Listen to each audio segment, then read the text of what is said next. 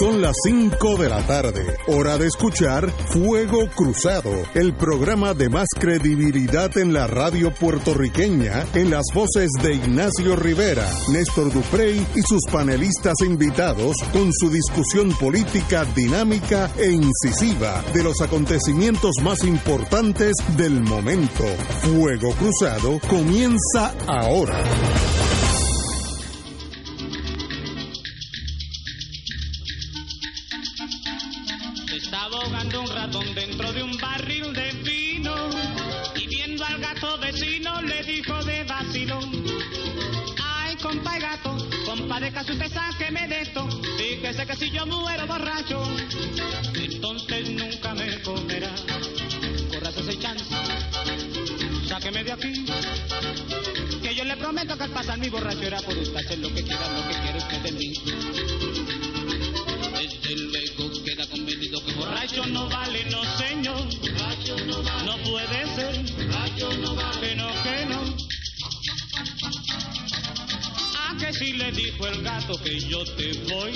Quisimos comenzar con una nota liviana en el programa de hoy del maestro Pedro Flores, Daniel Santos y el cuarteto Flores interpretaban unas estrofas de Borracho No Vale. Y con eso empezamos. Fernando Martín, muy buenas tardes. buenas tardes, Ignacio. Buenas tardes eh, a Néstor, a todo el público Radio Escucha que nos acompaña. Bueno, pues el fin de semana salió algo que ya lo esperamos, cada dos o tres semanas, un incidente con el representante. que lo esperas cada Sí, ya más o menos uno sabe que lo que va a pasar. Jorge Navarro formó otro fostro, como dirían en el campo, eh, este fin de semana. Eh, llegó a un sitio que ya estaba cerrado y, e insistió, obviamente estaba ya muy tomado, insistió por el video que sale, pues uno ve que estaba ya no todos los remos estaban tocando el agua, vamos a ponerlo así, aquellos que son nautas eh, y, pues trató de entrar el, el hombre bouncer en, en, inglés, pero el hombre fuerte, él le dio un empujón no muy fuerte, pero cayó para atrás arriba porque está borracho. Y esto presenta un problema casi continuo del representante Navarro, lo cual es da risa, eh, obviamente por lo que he oído de sus compañeros como representante no tienen quejas en el hemiciclo, su trabajo como representante, pero en su vida privada obviamente pues tiene problemas con el alcohol porque es repetitivo ya los mismos hechos eh, de diferentes especies, eh, diferentes, pero notamos que siempre él es el agredido o, en el medio de una agresión y, y casi siempre son nightclubs y de noche altas horas de la noche. Así que eh, es una pena. El alcoholismo pues es una enfermedad igual que tener varicela que se curan. Este, así que no no eso no es el fin del mundo. Eh, y aquí dice lo que está saliendo ahora que el representante Georgie Navarro se integrará a un programa de terapias para lograr una pronta recuperación y su reincorporación a los trabajos legislativos tras un altercado que fue difundido en las redes sociales ocurrido en la placita de Santurce. Eh, así lo expresó el presidente de la Cámara, Johnny Méndez, luego de una reunión con el representante por el Distrito 5 de San Juan y portavoz de la mayoría, Gabriel Rodríguez Aguiló. Eh, cito, hemos recomendado al representante Navarro y este ha aceptado integrarse a una plataforma de apoyo profesional de terapias que brinden los servicios que él requiere en estos momentos para lograr una pronta recuperación y su reincorporación nuevamente al trabajo, trabajo legislativo que tanto ama, sostuvo el presidente de la Cámara. Bueno, pues ahí el mundo político es político aún en momentos difíciles, ahí vemos la política todavía funcionando, pues no hay, ahí hay dos cosas, no hay duda que el representante Navajo tiene un problema, yo no soy médico, pero he estado bastante en la vida para darse cuenta cuando uno ya tiene problemas con el alcohol, y eso es un caso, no es el único en San Juan, ni en, ni en Suiza tampoco, lo importante es cómo uno sale de esa encrucijada. Yo tengo varios amigos que han estado peor, mucho peor que Georgie Navarro, y un día decidieron no tomar más, y hasta el día de hoy no toman absolutamente nada y están perfectamente bien, muy productivos. Un abogado que estuvo en, la oficina mía por muchos años, eh, pero extraordinario, un cambio de, del cielo a la tierra. Eh, y sencillamente, pues, le espero que siga ese sendero de la recuperación, pero si uno es eh, tiene debilidad hacia el alcohol, no es de vez en cuando darse un palito, como dicen los amigos, es nunca tomar, punto. Y si uno nunca toma, nunca va a tener problemas. Pero esa es una decisión que a veces es bien fácil y a veces imposible, dependiendo del carácter de la persona. Pero otro incidente más de Georgie Navarro. Mira, yo creo que aquí hay que separar eh, el drama humano que implica una condición como el alcoholismo de la realidad política y legislativa que, se cruza con esta situación. Eh, Georgie Navarro, el ser humano, merece toda la comprensión que uno pueda darle. El alcoholismo es una enfermedad y como enfermedad hay que tratarla. Y cuando obviamente el, la ingesta de alcohol produce unas consecuencias psicológicas eh, de conducta, de, de, actitud y tiene otras ramificaciones, pues hay que atenderlo y la persona tiene número uno que reconocer que tiene un problema y número dos, una vez reconocido el problema, atenderlo de las maneras que eh, terapéuticamente se entienda se debe atender. Eso es una situación. Ahora bien, si mañana cualquier línea aérea descubre que un piloto tiene un problema de alcoholismo, con toda la conmiseración, con toda la comprensión que tiene, lo va a remover de su condición de piloto y no le va a permitir volar un avión más. Georgie Navarro no es un legislador cualquiera. Georgie Navarro preside la segunda comisión en importancia en la Cámara de Representantes, la comisión de gobierno.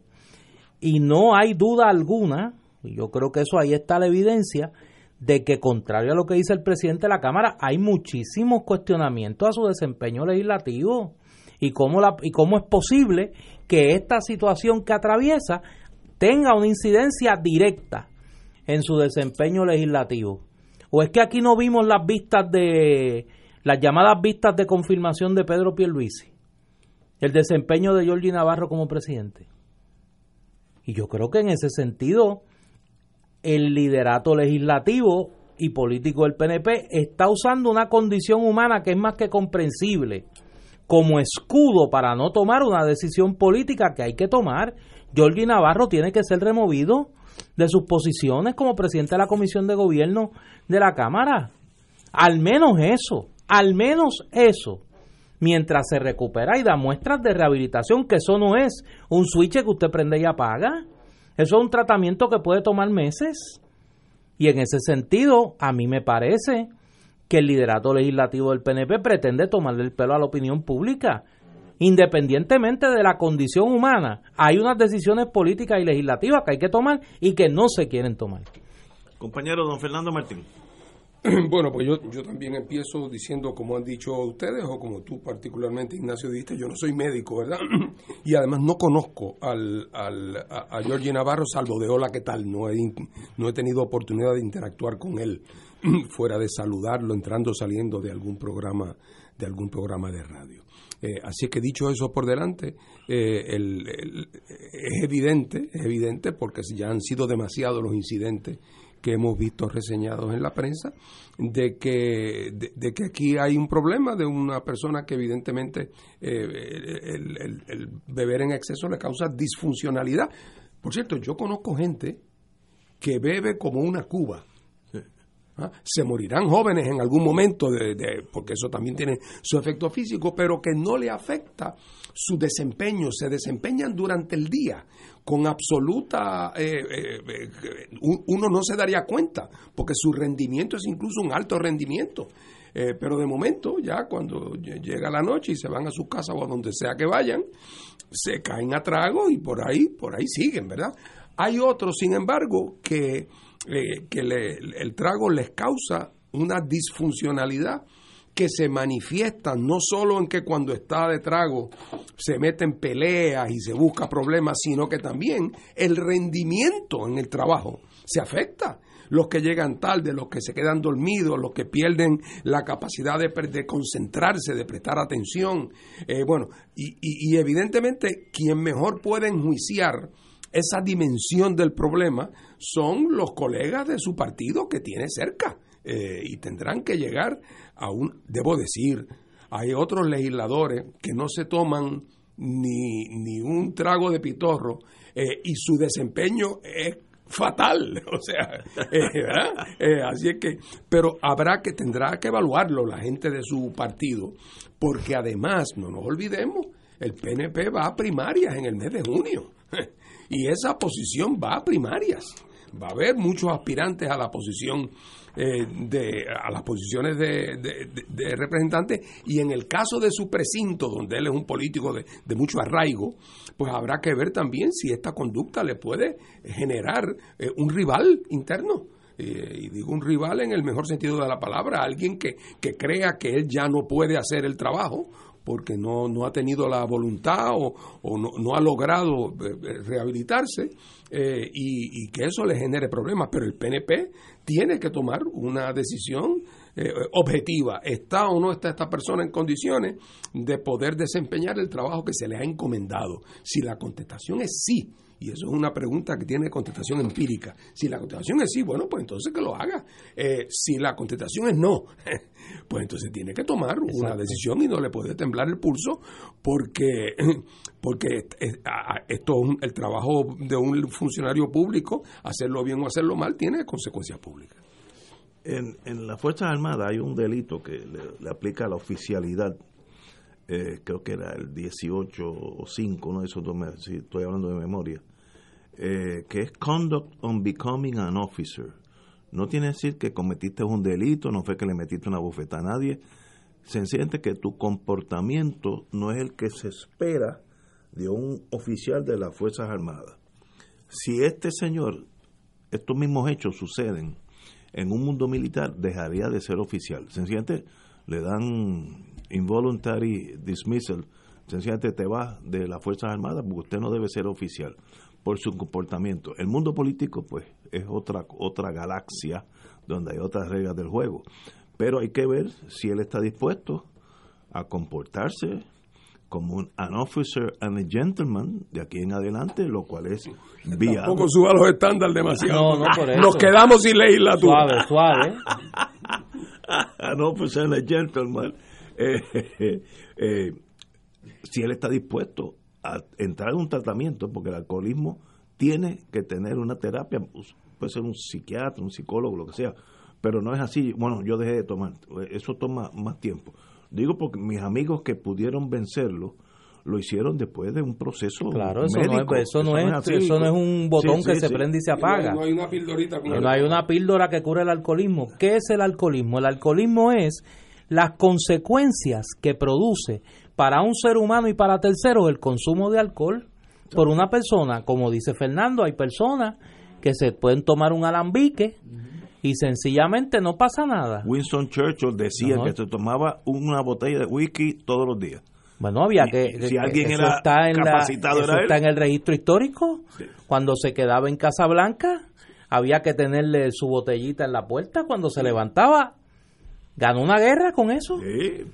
Ahora, tú este tienes otras personas que se toman, que prueban el alcohol, huelen el alcohol y se vuelven locos. Y se vuelven locos. pues mire, ahí hay, hay una decisión personal y además de la decisión personal, hay una decisión política. Una persona en esas condiciones, viviendo esa, esa condición y comenzando un proceso de admisión de una condición y tratamiento de la misma puede tener la responsabilidad legislativa que tiene Georgie Navarro. Eso es lo que pues el Partido Nuevo tiene, que, decidir, si después de este tratamiento sigue siendo el Georgie Navarro que todos conocemos con problemas del alcohol.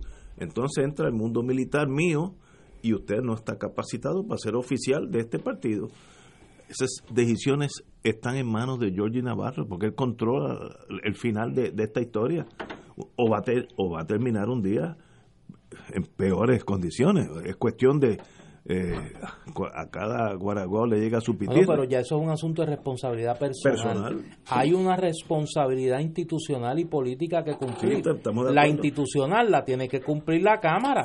La política la tiene que cumplir el PNP. Lo que no pueden pretender es pasarle a la gente gato por liebre y decir, bendito, no vamos a hacer nada porque Georgie Navarro es buena, gente. buena gente y pues bendito está pasando por un problema y hay que comprenderlo. Claro que sí pero esa no puede ser la excusa para no tomar acción. Ahora bien, si la Cámara no toma acción, porque ya el PNP pues tendrá su día en, la corte del electorado, ¿qué van a hacer el resto de los legisladores? Porque si el presidente de la Cámara no toma acción, el resto de los legisladores debe de tomar una posición sobre esto. Conociendo el mundo político, van a tratar de que todo se olvide en la próxima semana, no hacer nada y esperar eh, o rezar para que Georgie no se meta en otro reperpero en, en dos o tres semanas. eso, es, eso es la venida fácil de, no actuar. Yo creo, Ignacio, que la realidad es que la que es más fácil, de verdad, es la otra. Es decir, lo obvio. Mire, señores, el, el, Navarra está teniendo unos problemas que son productos de una adicción que no puede controlar. Hay unas terapias en el, y, y, él va a matricularse en esto. Estamos todos dándole apoyo. En el entretanto, naturalmente, no ocupará las posiciones de dirección. Eh, y entonces esperemos que tan pronto tengamos una certificación de que su conducta ha, se ha, entrado en una fase de normalización. Aquí lo esperamos con los brazos abiertos. Eso es lo que es fácil. Eso es, lo fácil. Eso es lo que es fácil decir y no hay que esconderse ni de eso, porque el, asunto ya está sobre el tapete. Peor es que ahora el partido aparezca no dando su brazo a torcer ante una realidad como el del rey desnudo que reconoce todo el mundo, menos el partido. Pues, ¿Qué cosa? Especialmente, otra cosa, el partido no le puede quitar el escaño, porque no tiene poder jurídico para hacerlo. Pero, hombre, sí puede quitarle la dirección de una comisión. En lo, que se Y aunque sea anunciadamente de una manera temporera, me parece que además es una señal de responsabilidad y además constituye un buen ejemplo para otras situaciones institucionales donde también hay personas que tienen problemas de problemas de adicción.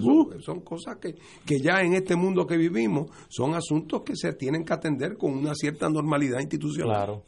Yo tuve un amigo, un amigo mío, esto es un chiste, y a la misma vez fue tan trágico que le ayudó a dejar el alcoholismo.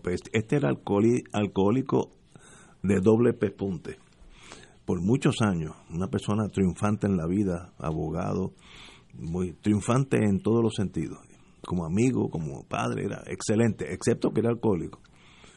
Y un día amaneció en un naranjal donde había China, árboles de China, muchos y muchos y muchos, y estaba en Florida. Y él dejó de tomar en Ponce. Él, no tiene idea qué pasó desde Ponce a una finca de naranjas en, en, cerca de, de, Tallahassee. Él no tiene, hasta el día de hoy no, no, y dijo, espérate, esto aquí me voy a morir yo, y dejó y fue triunfante totalmente, murió hace como un año. Buenísima persona, pero tomó ante el shock de lo que le pasó, maestro, tú salir de, fuego cruzado y yo amanecer mañana en una finca en Mississippi. No, porque como tú llegaste a Mississippi sin nada, sin una cosa, eso es alcoholismo. Y este señor tiene en sus manos tornarse un ser humano perfectamente normal sin tomar alcohol. Tiene la valentía o el coraje de hacerlo, ahí sí que nadie puede intervenir excepto él. Le deseo lo mejor. Vamos a una pausa, amigos. Fuego Cruzado está contigo en todo Puerto Rico.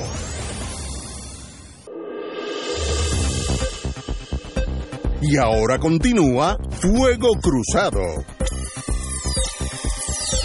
Señores, Doña Wanda Vázquez, gobernador de Puerto Rico, pondera las peticiones para optar a la gobernación. Estoy citando, no Esto se ha vuelto de las novelas esa por entrega. las candidaturas terminan el 30 de diciembre y el reclamo que uno pueda haber escuchado del pueblo lo pondera. El pueblo indicó la señora gobernadora. Eh, Ay, Dios.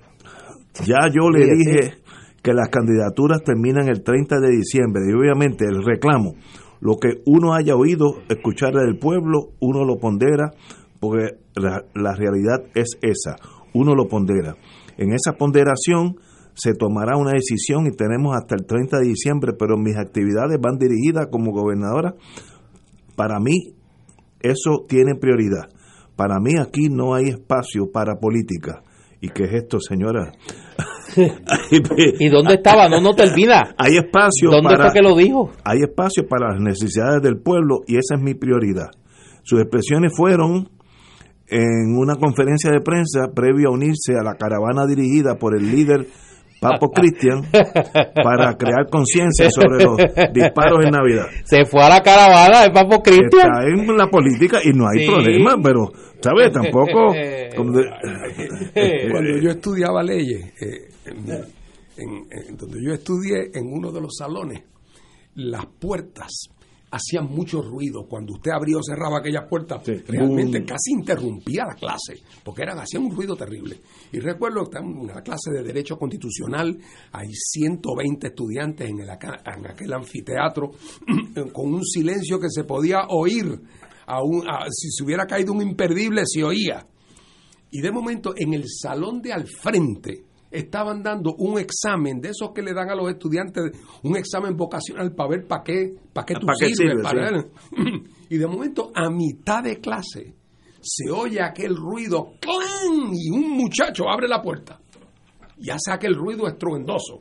Y de momento ve el salón lleno y le pregunta en voz alta al profesor, aquí, aquí es donde están dando el examen de inteligencia. Y el profesor lo mira y le dice, usted acaba de tomar el suyo y se colgó. Pues, ese es el caso de doña, de doña Wanda, bendito. Doña Wanda se colgó ya, no lo sa- O sea, el manejo de ella, de este, de este, de este baile de la, de la danza de los siete velos, eh, que ella ha hecho con lo de la gobernación, como si aquí todos fuéramos tontos. O sea, e- esta, la inocencia de ella, de pensar que ella puede, a punto de montarse en la caravana de Papo Cristian, anunciar cómo ella ahora se dedica nada más que a cosas gubernamentales y que no está en la política, la desacredita a ella. La hace ver como una persona realmente que no tiene los elementos mínimos. Y además, o sea, ¿a quién ella cree que está engañando? O sea, eh, eh, eh, así es que lo que en otras circunstancias hubiera sido una aspiración perfectamente legítima. Es verdad que eh, ella un poco cayó aquí del cielo, pero vamos, eso no la, no la incapacita tampoco. Pero lo que ha probado en la manera en que maneja esto es que ella realmente destrezas políticas no tiene. Eh, ella le fue todo bien mientras no decía nada. mientras no decía nada, ni había que tomar ninguna decisión. Y después de Ricky Rosselló como presidente, pues pareció una estrella fulgurante. Pero tan pronto entonces empiezan a pasar las semanas y no hay decisiones, no hay propuestas. Y viene este asunto de deshojar la margarita con el tema de la gobernación. Pues realmente yo creo que doña Wanda eh, tomó su primer examen y, y se colgó. Yo creo que ella está, eh, es obvia la movida, o sea, ella está preparando el camino para anunciar su candidatura y está actuando como una candidata, está yendo a las actividades que se supone que van los candidatos, toma las decisiones con un criterio político, pero a la vez mantiene una narrativa de que ella es esta figura, que está por encima del bien y el mal, que no es política, que ella no responde a criterios políticos a la hora de tomar decisiones, porque ella sabe que hay un sector del país que eso es lo que está buscando y los números de popularidad que tienen las encuestas son el reflejo de que para muchos ella es la encarnación de esa de ese sueño de un gobernador o una gobernadora independiente de criterio, que no sea política, que no tenga las malas mañas del liderato político actual y que ahí hay un filón de respaldo electoral que ella pretende capitalizar. Ahora, la decisión que yo creo que ella de verdad está ponderando no es si va a correr o no, es si va a correr dentro del PNP o no. Si ella va a aspirar a la gobernación dentro de las filas del PNP o va a intentar una candidatura independiente, apostando a que su popularidad puede construirle un movimiento electoral a su favor. Pero yo creo que por ahí es que va la cosa. O sea, yo no creo que hay más, mucho más que, mucho más que decidir en el caso de ella. Que yo creo que, eh, como estábamos hablando el, ca- el caso de Georgie, lo que debe, cómo debe reaccionar la Cámara, yo creo que la forma más fácil es diciendo las cosas claramente. Miren, yo soy candidata, eh, estoy aquí, llevé uno, dos, tres meses, lo que sea, y considero que puedo servirle bien a Puerto Rico, voy a ser candidata. Eso es perfectamente normal y se acabó. El, el- deshojar la margarita es la ambivalencia. Y entonces no me diga que no está haciendo política en una caravana eh, con Papo Cristian, que es una caravana estrictamente política en el sentido de no más balas al aire y un mejor... No, la caravana de Papo Cristian no es política, lo pero- que pasa es que los sí. políticos lo utilizan. Ella está en eso por política. Este, O sea, la- lo interesante aquí es lo siguiente. Dice Néstor, y con razón, que hay en Puerto Rico un sector de gente que está harta de la política. Eh, y harta de los políticos y que de alguna manera ella en la medida en que no, no se le percibe como una política tradicional pues ahí tiene en teoría un mundo al cual acercarse pero entonces la ironía es que el método que ella escoge para acercarse Es político. es el método de político tradicional más acartonado, eh, más hueco, eh, más infantil, casi es infantil la manera de hacer. Y este asunto de estoy ponderando y tengo hasta el día 31 y el pueblo, parece, el libreto de ella parece una caricatura. Una caricatura del político tradicional que dice estoy esperando porque oigo que el pueblo me quiere. Así es que hay, hay, un, hay un desfase entre lo que en teoría pu- pudiera ser el, su, su, su electorado o su, o su grupo a quien ella se dirige y su, y su comportamiento. Yo eh, auguro que, ah, como decía Bolívar a, la, a doña Wanda Vázquez, a quien no conozco personalmente, eh, a doña Wanda Vázquez le va a tocar, como decía, como decía Bolívar en una de sus cartas a, a la Sáenz, cuando decía... A Manolita. Ah, Sí, me tocó el rol del relámpago en la historia, fulgurar un momento en la tiniebla y volver a la oscuridad. Dios te oiga. bueno, vamos, bueno, tenemos aquí una pausa y vamos a Digo, este mes es activo. este es, este es el mes. Este es el mes. Or- no, no, no, no, no, tú estás hablando, yo estoy Este hablando no del es- mundo este- político. pero te- yo te pregunto que si este es no, el el FBI está tranquilo. Sí. Ahora vienen Navidades. Pero Luego- todavía falta para las Navidades. Luego, luego vienen las octavitas, ¿no? No, no, sí, la fiesta de la calle San Sebastián, olvídate, lo llevamos hasta la Candelaria, hasta el 2 de febrero. Vamos a una pausa, amigos. Fuego Cruzado está contigo en todo Puerto Rico.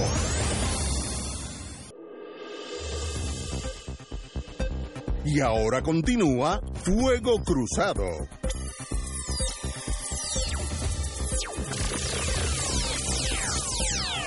Regresamos, amigos y amigas, a Fuego Cruzado. Vamos a terminar con el rol policíaco en el día de hoy, para salir de esto. No, con el rol policíaco. El, acces- el, ex asesor de don Alejandro García Padilla, Arturo Ríos Escribano, fue citado para el próximo lunes 10 de diciembre al cuartel de Santurce para ofrecer su versión del altercado que protagonizó Ríos la pasada semana con los exfuncionarios de la administración de Rosselló, Carlos Mercader y Ant- Anthony Maceira. Eh, según se pudo confirmar por el diario Noticel, eh, el Ríos Escribano llegó al establecimiento y tras comprar una bebida se sentó en el negocio a consumirla. Acto seguido, Maceira, quien es un cliente regular del establecimiento, llegó junto a Mercader y otro allegado. Ríos Escribano, sin mediar palabra alguna, salió del local y agredió a Mercader por la espalda. Fue entonces cuando presuntamente el director de Prafa intentó defenderse y se suscitó un encontronazo. Eh, esto parece un chiste, pero No lo es. y no lo es, una cosa seria, ¿no? Este señor Río, pues, yo creo que podemos vivir todos en paz. Eh, no, algunos somos rojos, otros son azules, algunos son verdes, otros son de otros colores, pero somos todos puertorriqueños y tenemos que respetarnos y esta agresión, pues sin sentido alguno, pues no hace sentido, pero apunta a problemas en la sociedad de intolerancia, que eso o se corta o termina con heridos o muertos. Así que esto es más, más serio de lo que parece porque es el principio de una escalada que puede ser en torno a la violencia de unos contra otros. Compañeros. Mira, esto pues fue una situación lamentable, aquí la comentamos medio en broma, medio en serio, como podemos solemos hacer con algunas cosas, eh, que me suena que la versión que estamos escuchando no necesariamente es la correcta. Yo de ahí conozco a Arturo Ríos Escribano. Lo conozco hace muchos años, conozco a su familia, particularmente a su abuelo, eh, y la descripción que se hace ahí no me cuadra con Arturo Ríos.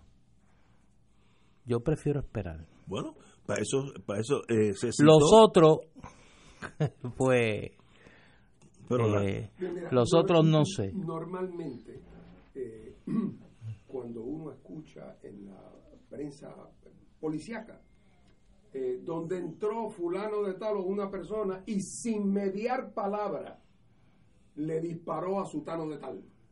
O como en este caso, que este muchacho Río se levantó y le cayó encima aquel, con el equivalente de sin mediar palabra. Eh, bueno, pues, pues no creo que tiene uno que ser demasiado inteligente para presumir que, que eso tiene capítulos previos, o sea, que eso es el resultado de cosas que han ocurrido con anterioridad. Eh, así es que habrá que ver qué pasó ahí, porque normalmente la gente no actúa de esa manera. Alguien entra a un sitio donde yo estoy y de momento yo no me levanto y le caigo encima, a, menos que haya habido un, algo, ¿verdad? Antes. Así es que habrá que ver cuando se sepa toda la historia.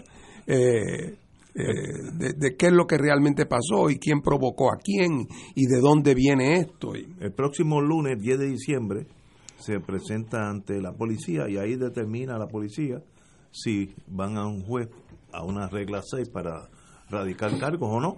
Yo espero que no terminen nada, pero tranquilos todos, porque falta todavía un año para las elecciones y, y hay, como hay tensión en el país por otras cosas, los boquetes en las calles, ¿sabe? Eh, la falta de empleo, eh, políticos que no son los mejores. Eso va creando un ambiente hostil. Sí, yo creo que en el caso de estos dos ciudadanos, no de Arturo Ríos, pero de, de Maceira y de Mercadel, hay otras tensiones. Bueno, puede ser. Sí. Pero según la historia oficial. ¿Tú no estarías tenso? No, no. ¿Tú no estarías tenso? Yo, yo no tengo por qué. no, no, tú sí, pero yo estoy hablando de ti. Mi mamá. Estoy hablando de ellos dos. Mi madre murió a los 101 años nunca tuvo eso. sí, sí, pero volvemos. Cuando, trataba de. Era doña Nereida, que era, mira, un, un, alma de Dios.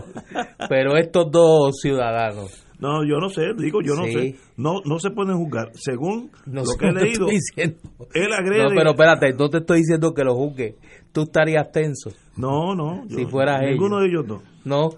Yo, no sé. ah, tú no sabes. Eso es mejor que decir que no. Este.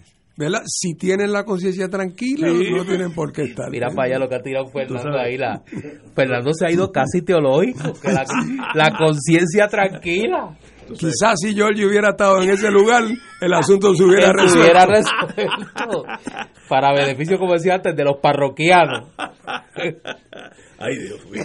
Bueno, bueno señores, el eh, procedimiento criminal es el siguiente. Se cita a la policía, una estación de policía donde está el guardia que acudió al lugar, escucha las partes, entonces decide, usualmente consulta con el sargento, si hay duda al teniente, si hay duda al capitán, si hay duda al coronel, si no al jefe de la policía, y de ahí van o no van al tribunal a radicar una regla 6, esto es un, delito menos grave, así que no, no, no es gran cosa, pero se ve mal que los unos y otros estemos a palo limpio, porque tensión en este país sobra, porque el sistema no está funcionando las esperanzas del pueblo están muy negativas. Bueno, no hay esperanza en este momento. Y eso pues genera que cualquier cosa genere una explosión. Y eso es lo que me temo que pueda pasar. Y entonces siempre hay alguien, desgraciadamente a veces los más inocentes son los que están en el medio del tiro o del batazo y son los que se perjudican para el resto de su vida. Bueno, vamos a las candidaturas, tenemos unos minutos antes de la pausa, pero obviamente ayer fue el día del PIB, del Partido Independentista Puertorriqueño, y el amigo Juan Dalmao ya ha sido escogido por esa colectividad como candidato a la gobernación. Eh, más de 2.000 delegados estuvieron presentes, lo cual me hace pensar que esto fue una, una congregación más grande de lo usual. es el candidato oficial a la gobernación y nosotros aquí vamos a invitar a todos los candidatos a la gobernación, una vez que estén definidos, uno a uno traerlos aquí. Creo que Eduardo está para este miércoles, no es el otro, sí, por ahí. Vamos a tener que posponer eso porque creo que le van a hacer una de esas colonoscopías que le tocaba y creo que le toca el miércoles que viene. Ok, pero vendrá con nosotros. Yo lo único que tengo que decir, yo me cae muy bien Juan Dalmao por varias cosas. Primero, eh, joven, juventud, divino tesoro, y refleja el cambio de liderato de la colectividad, y eso pues muy bien. Segundo, Juan Dalmao tiene un atractivo que es casi magnético, que es la alegría de su ser. Y eso siempre es positivo. El estar alegre, transmitir esa alegría, ese positivismo a la vida, atrae gente, igual que el contrario. Eh, ser una persona negativa, siempre pesimista, aleja gente. Y Juan Dalmao, las veces que he estado aquí, yo no lo conozco en el plano personal, eh, ha sido un rayo de, felicidad y de eh, positivismo en la vida. Así que espero que le influya eso a, ese partido, porque obviamente eso atrae votos. Le deseo lo mejor a Juan Dalmao, lo, trae, lo, tengamos, lo vamos a tener aquí. Pero de verdad yo creo que el Partido Independentista escogió posiblemente el mejor candidato en este momento para la gobernación. Chiri. Bueno, pues mira, yo, yo estoy, yo estuve de viaje la semana pasada fuera de Puerto Rico, así es que llegué en la tarde del sábado eh, y, y, no les voy a negar que, como me pasa siempre, yo siempre tengo mi ansiedad con respecto a esas asambleas y porque uno nunca sabe, esto era un fin de semana largo, que había sido el de acción de gracia, y entonces la gente tiene sus planes, y entonces eh, normalmente esas actividades se hacen por la mañana, y no, y no se pudo conseguir el local para por la mañana, porque había habido una actividad la noche antes, y tenían que limpiar, y tuvimos que hacerlo por la tarde. O sea que había cosas que me hacían a mí pensar, caramba, qué, qué pena sería que después de haber trabajado tanto, resultara que no quedara lucida la asamblea. no se me escapaba que la convención aquella que hizo el Partido Popular en, allá en, en, el, en Fajardo fue una cosa lastimosa. Y que el amigo Pierluisi, cuando anuncia su candidatura, lo hace en el Teatro Taboa de Manatí, que si tiene 700 eh, eh, eh, butacas es mucho. Eh, o sea que, y, y, aquí habían por lo menos. Según la prensa, dos mil personas. Yo, creo que sillas. Más de dos Sí, porque sillas nada más, creo que había 1750. Y así es que había las sillas todas llenas, un espacio detrás de las sillas lleno también, gente en los pasillos alrededor. O sea que fue realmente un gran éxito de movilización.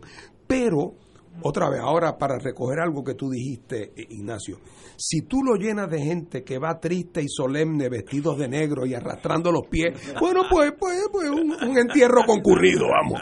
Eh, pero lo importante era el tono. Eh, aquí había entusiasmo, alegría, la gente sale con las baterías cargadas. y, y así es que la sensación que a mí me dio es de un sentido de compromiso, de revitalización, y entonces como tú señalas de Juan, Juan es una persona llena de vida y de positivismo y en un país que está deprimido. Es perfecto. Una persona que, que, que, está dispuesto a la broma, que es capaz de reírse de sí mismo, eh, que eh, creo que, es un ingrediente súper positivo. Y claro, Denis va a volver a la Cámara de Representantes, yo no tengo la más mínima duda. Ha sido una revelación como, como legislador tan responsable, tan serio, tan abierto a todo el mundo hay, ayuda a todo el mundo. María de Lourdes volverá al Senado. Al Senado, su sí. preocupación con unos temas centrales, su inteligencia, su disposición. Eh, yo creo que van a ser van a ser un gran equipo. Eh, Luis Roberto Piñero va a ser nuestro candidato a Washington, había sido candidato a alcalde de San Juan en, otra, en otras ocasiones y, completará el equipo verdad de las candidaturas nacionales. Así que yo me siento muy contento me- cuando llegué a casa ayer por la tarde, eh, llegué muy satisfecho. Claro, esto fue un proceso. La gente se cree que nosotros estas cosas las improvisamos. Eh, la preparación de todo esto empezó a principios de año, la discusión en los comités, porque nosotros teníamos otras posibles combinaciones, eh, pero ahí todo el mundo estaba dispuesto a que teníamos que buscar aquella que mejor adelantara los intereses del partido, de nuestra causa, eh, y la decisión se fue consensuando poco a poco, poco a poco, poco a poco, hasta que llegó el momento en que ya no había duda cuál debería ser. Así es que la asamblea de ayer fue prácticamente una asamblea de ratificación, porque es no, no- no había duda. Eh, y, y creo que va a ser una, una gran campaña complicada, no solamente complicada porque las campañas siempre lo son, sino que, ojo, el, de aquí a noviembre del año 2020 van a pasar muchas cosas en Puerto Rico. O sea, las cosas que van a pasar aquí, no solamente el drama, el drama del Joker, que es un drama que está siempre presente, sino que el drama de lo que ocurra con el caso de Puerto Rico en la Corte de Quiebra, lo, eh, todo este, toda esta preparación de los planes fiscales en las nuevas circunstancias, y entonces como telón de, como telón de fondo, como telón de fondo, el desarrollo de esa campaña en los Estados Unidos, que es una cosa que anticipa que va a ser fantasmagórica, una cosa nunca vista antes. Un presidente que va en distintas ocasiones a decir cosas que nadie había nunca dicho antes. Y yo tengo la teoría de que en algún momento, en un momento clave en esta campaña, en el momento que menos lo esperamos, en una de esas conferencias impromptu que él da antes de montarse en el helicóptero cuando está saliendo de un sitio para otro, con la mayor tranquilidad mete una parrafada sobre Puerto Rico. Que aquí las farmacias van a estar, la, la fila de gente comprando lomotil. no van a tener fin. Eh, porque es perfectamente capaz de decirlo. Ya- es que yo me lo imagino. Diciendo, señores, está llegando el momento de esta situación con Puerto Rico. Esto tenemos que decidirnos, porque esta gente que nos cuesta tanto, que no votan, pero que votan, y que sí o qué, y que, y que son tan mal agradecidos con la ayuda que nos. O sea, eh, tenemos que bregar con eso. El día que diga eso, eso introduce otro elemento en la política puertorriqueña. Y Así es que y no eso es solamente. posible. y esa- Eso es muy muy posible. o sea, que no solamente es que esta campaña va a ser el producto de la dinámica natural entre las fuerzas políticas puertorriqueñas siempre, con sus componentes noveles en todo este proceso, sino que además van a incidir un proceso de transformación en el país eh, y de crisis en el país como no hemos anticipado antes y luego lo que pase en ese telón de fondo. Eso va a ser este año que nos espera. Así que hay que amarrarse amarrarse los cinturones y esperar que las que vamos a pasar sean el preludio de que Puerto Rico por fin vaya saliendo del marasmo y del pantano en que se encuentra. Yo tengo mucha tensión en torno al presidente Trump, lo he dicho aquí anteriormente, porque e- esa pistola dispara sin saber para qué lado estaba apuntando. Lo ha dicho, lo ha, ha dicho cosas ya peores. Pero para la elección de él, reelección, él tiene que consolidar su base, que es la anglosajona blanca, clase media baja, ahí donde él es, ese, ese es el 30% que él tiene, es esa, esa gente anglosajones, New Englanders, como dicen allá, aunque vengan de Checoslovaquia, pues les dicen New Englanders, y qué mejor forma de agitar sus huestes blancas, indicándole, mire, aquí no hay espacio para los latinos. La muralla de México va a seguir, aunque yo tenga que poner el último ladrillo. Y eso, ese 36, ahí se consolida como un bloque. Y además de eso, a esos muchachos que están en la isla, que son mexicanos también, pero se llaman puertorriqueños, eh, malagradecidos, nos chupan 7 billones al año, tampoco hay espacio en esta nación. Políticamente, él gana, solidifica su base, eh, y como es capaz de decir todo, Y si dice eso, aquí habrá una hecatombe, me imagina. Este, yo no sé. Por primera vez la exteriorización del prejuicio Sí. le conviene políticamente, o sea, no le conviene disimularlo, lo contrario, le conviene manifestarlo para su propósito político. ¿no? Vamos a la pausa, Ah, vamos que la la tenemos atrasada Es que- cuando es que- regresemos. Es que, es que Trump me, me pone tenso. Sí, Trump y otras cosas. Vamos a una pausa. Fuego Cruzado está contigo en todo Puerto Rico.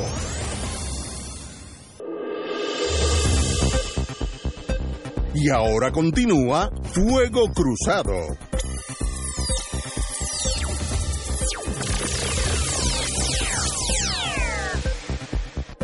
Regresamos, amigas y amigos, a Fuego Cruzado y estábamos hablando, antes de que la discreción sobre Trump le creara una crisis emocional a Ignacio, de la Asamblea General del Partido Independentista Puertorriqueño, que fue ayer eh, en el Centro Ferial de Ponce, eh, para seleccionar sus candidatos eh, a, la- a las posiciones nacionales. Yo tengo que decir lo siguiente, que en una de esas cosas de mi eh, personalidad díscola, pues yo tengo una personalidad política díscola, yo eso lo admito y pues bueno. uno de los problemas, por eso hablando de los problemas, una de las condiciones para tú resolver un problema es admitirlo, ¿no?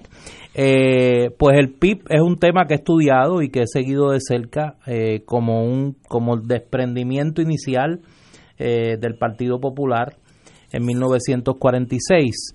No hay duda que el Partido Independentista está en un momento de su historia política crucial en el sentido de que necesita romper con eh, un ciclo de procesos electorales en que ha tenido que, eh, luego de perder su franquicia electoral, retomar la tarea de inscribirse.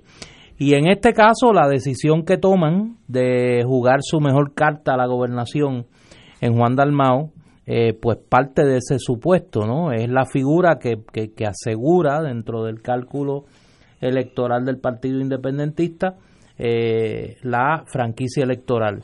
Pero se presenta esa candidatura de Juan Dalmau en un momento que no es usual. Y en ese sentido, el análisis que él hizo ayer en su mensaje eh, de aceptación de la candidatura, pues me parece que parte de un diagnóstico correcto. Y lo que vimos ayer es el símbolo de que no estamos definitivamente en un, eh, en un, en un momento eh, como todos los demás. Eh, los que hemos observado el proceso político en los últimos años en Puerto Rico tenemos que coincidir, me parece a mí, si somos objetivos, eh, en que la asamblea del PIB es la asamblea que se ha visto con mayor entusiasmo y concurrencia de esa colectividad en los últimos años. Eso por un lado. Por el otro lado, eh, tenemos que coincidir, me parece que todos, vuelvo, si somos objetivos, que la asamblea del Partido Independentista eh, contrasta favorablemente con los eventos que el Partido Nuevo Progresista y el PNP hicieron recientemente. Cuando uno mira el Partido Nuevo Progresista y el Partido Popular, en la asamblea del PIB se veía más gente y más entusiasmada que lo que había en el anuncio de la candidatura de Pedro Pierluisi en el Teatro Taboa de Manatí y lo que había en el Conquistador en la asamblea del Partido Popular. Eso poderlo extrapolar, pues me parece que todavía es un poco exagerado. Pero me parece que objetivamente hablando, lo que la demostración que hizo el Partido Independentista en términos de asistencia y proyección era mucho mejor que lo que hizo el PNP y lo que hizo el Partido Popular. Lo tercero, me parece a mí que el componente sociológico de los asistentes a esa asamblea apunta a una situación que hay que mirar. Uno mira, yo, yo hice mi ejercicio anoche, yo estuve en varias actividades ayer, unas políticas, otras deportivas, y cuando llegué a mi casa por la noche traté de buscar todo lo que había sobre la Asamblea del Partido Independentista, y lo primero que me llamó la atención fue la gran cantidad de jóvenes que había. Eh, y yo creo que esa es la consecuencia de un trabajo político. Yo he mencionado aquí en otras ocasiones eh, la importancia que tiene el espacio eh, cibernético de Radio Independencia como un vehículo de difusión y de identificación eh, de una juventud que está buscando nuevas maneras de, de, de, orientarse políticamente. Y en ese sentido, la plantilla de candidatos que el, que el PIB está presentando a nivel municipal, a nivel eh, de legislatura, pues me parece a mí que apunta a que hay un esfuerzo particular de identificación, de reclutamiento y de búsqueda de los jóvenes en el Partido Independentista.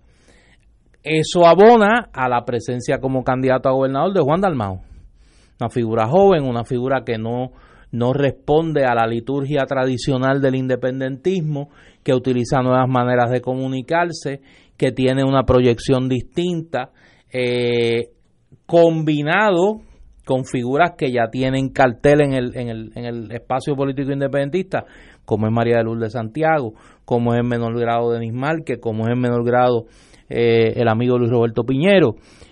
Esa combinación, junto con la presencia, claro, la, la omnipresencia política de Rubén Berríos Martínez, eh, que es el dirigente histórico de esa colectividad, pues crean una ecuación y un elemento que me parece que nos ha señalado, la presencia de una serie de dirigentes de organizaciones sociales y de eh, sectores no pipiolos del independentismo en esa asamblea, pues apuntan a una proyección de lo que es la estrategia del Partido Independentista para esta elección, la búsqueda del voto joven, la búsqueda del la consolidación del voto independentista eh, en el PIB y la articulación de una serie de respaldos de movimientos sociales que no necesariamente son pipiolos en esa colectividad, apostando a que las condiciones generadas por el verano del 19 van a provocar una movilización electoral particular, que no es la movilización electoral de siempre.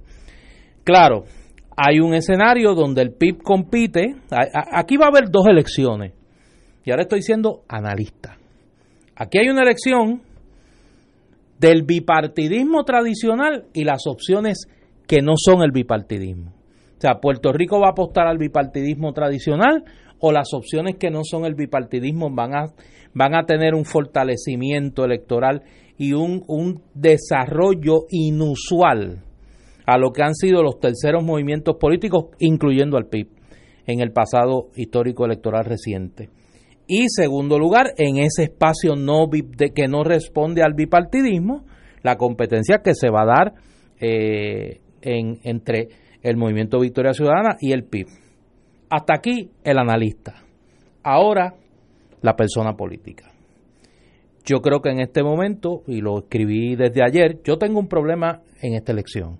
Juan Dalmau es mi amigo, es mi compueblano, lo conozco desde joven a él y a su familia, su familia es amiga de mi familia desde que éramos pequeños. Lo he visto crecer, lo he visto desarrollarse como, como primero como simpatizante independentista, la influencia que ha tenido la persona de Rubén Berrión Martínez en su vida, que va más allá de la cuestión política, y cómo ese joven universitario que no era independentista se convierte en independentista, quiere una madurez política y se desarrolla como persona política en ese movimiento político. Yo lo he visto de cerca ese proceso.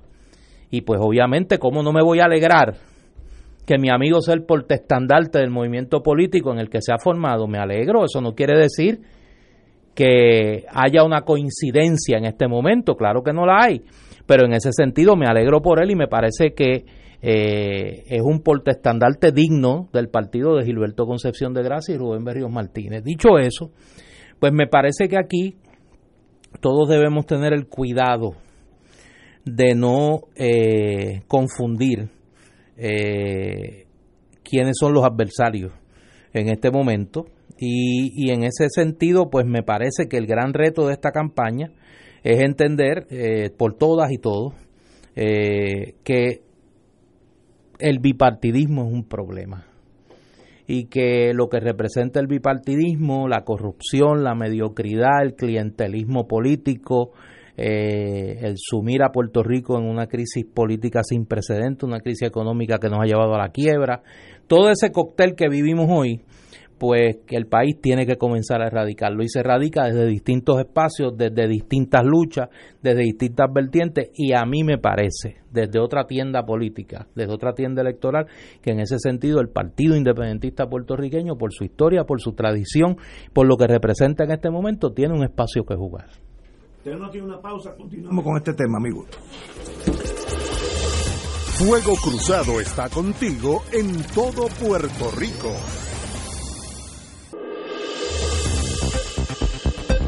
Y ahora continúa Fuego Cruzado.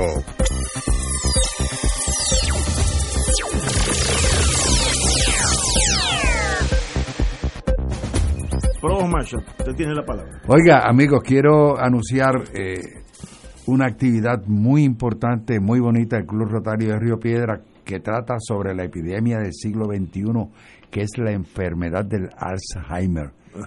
Ignacio, Pero usted me a ti y a mí, todos los dos. Yo no Pero tengo que cogerla, ya, ya a mí me dio. Eso va a ser el 7 de diciembre de 8 a 12. 7 de diciembre. 7 de 8 a 12. Y se discutirán aspectos como la etapa y los síntomas, el historial y las características, la complejidad del cuidado del paciente. Va a ser libre de costo, Esto es este incluye merienda y Este estacionamiento. Eso Este es correcto, esto es correcto. ¿A Y los hora? interesados, de 8 a 12. Ok. Y los interesados, porque hay cupos, hay y mucha gente interesada, y valga la redundancia, eh, debe, ya- deben llamar al 787-764-1561 o 787-906-9886 a Alex Marrero. Los invitamos a que participen de esta actividad que va a estar dirigida por un tanatólogo especialista en este aspecto, Rafael Babilonia. Así que, invitados Este están. sábado, Club Rotario de, De 8 Río a Piedra. 12, de Río Piedra. Eso es correcto. Es después por el, ¿cómo se- el 5. Por ahí, Por ahí, Eh, exactamente. Muy bien. Pues volvamos al tema. Yo no tengo idea de lo que va a pasar en las elecciones. No, nadie la tiene.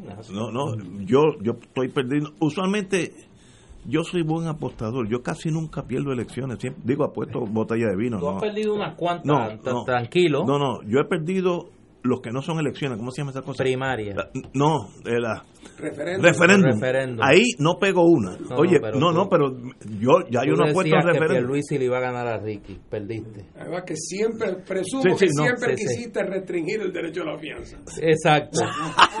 Fíjate. Tú lo conoces, tú lo conoces. Eh, Pero, pero aquí hay varios factores que no habían antes, que yo no sé por dónde va a salir ese volcán de emociones. En Puerto Rico no hay una persona, excepto tal vez el Lunatic Fringe, que me diga a mí que las cosas están bien. No hay una persona, una, ni los, ni los ricos hacendados están diciendo las cosas están bien. Todos tenemos problemas. Eh, las carreteras, es, como me dijo un amigo, es la mejor radiografía de lo mal que está Puerto Rico. Porque el rico y el pobre caen en los mismos boquetes.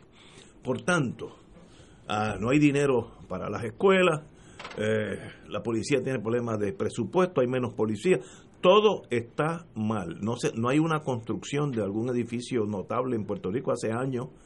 Estamos en una descendencia, hemos perdido, la semana pasada sal- salió que estamos, muere más gente de los que nace, etcétera, etcétera, eso es un, un indicio de, de la pobreza del país.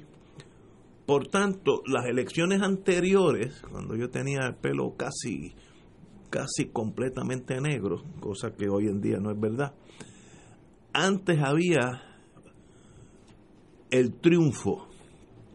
Todos tenemos empleo, los notarios de urbanizaciones se hacían millonarios con notaría estrictamente, porque habían urbanizaciones, había eh, abogados que tenían unas hi- hileras, unas, unas mesas larguísimas donde había cinco o seis cierres simultáneos.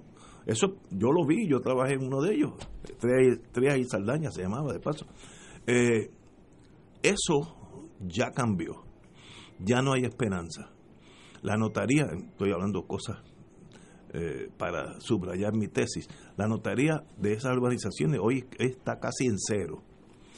Por tanto, ¿por qué yo tengo que votar por los partidos que siempre he votado? El establishment, rojo o colorado, estoy hablando del pueblo de Puerto Rico, cuando hoy yo no tengo esperanza para el futuro, eso es un factor nuevo, porque aquella Operation Bootstrap nos llenó de, confianza para el futuro, había esperanza, todo salía bien, las 936 hacían tanto dinero que era un problema hasta depositarlo en los bancos, vinieron bancos y que, que en estos días se fueron, estos años se fueron. Por tanto, ese desasosiego se reflejará anti-establishment, no sé, o encajará entre los tradicionales azules y colorados que hasta ahora no están prometiendo ninguna revolución social en Puerto Rico, ninguno de los dos. Estoy siendo analista ahora. Ese factor yo no lo sé. Ahora, si fuera apostador en este momento, no me sorprendería que los partidos no tradicionales, ahí puede estar el PIB, puede estar Victoria Ciudadana o cualquier otro, hay uno por ahí que está buscando votos también, este endoso. Endoso, Movimiento Dignidad. No, no sé ni. Proyecto Dignidad, perdón. Ok, vamos a ver que haya tres o cuatro. Ese desasosiego me va a hacer buscar a mí eh, otra opción gubernamental, no sé. Lo vimos en la última elección cuando la licenciada Lúgaro se llevó 180 y pico de mil votos, que era más bien un voto de protesta contra el establishment. Como yo creo que ahora las cosas están peor que en las últimas elecciones, en el sentido de trabajo, esperanza, pues esa explosión por algún lado va a salir. O me equivoco y va a salir que el PNP gana, eh, como dicen los, británicos, in the same old way. O, el Partido Popular, in the same old way. Ahí donde yo en este momento no puedo calibrar qué va a pasar. Ahora, esperanza, felicidad en el pueblo, eh, esa confianza que teníamos ya no existe. Eh, y, el, y el problema es to be or not to be. ¿Eso afecta a las elecciones?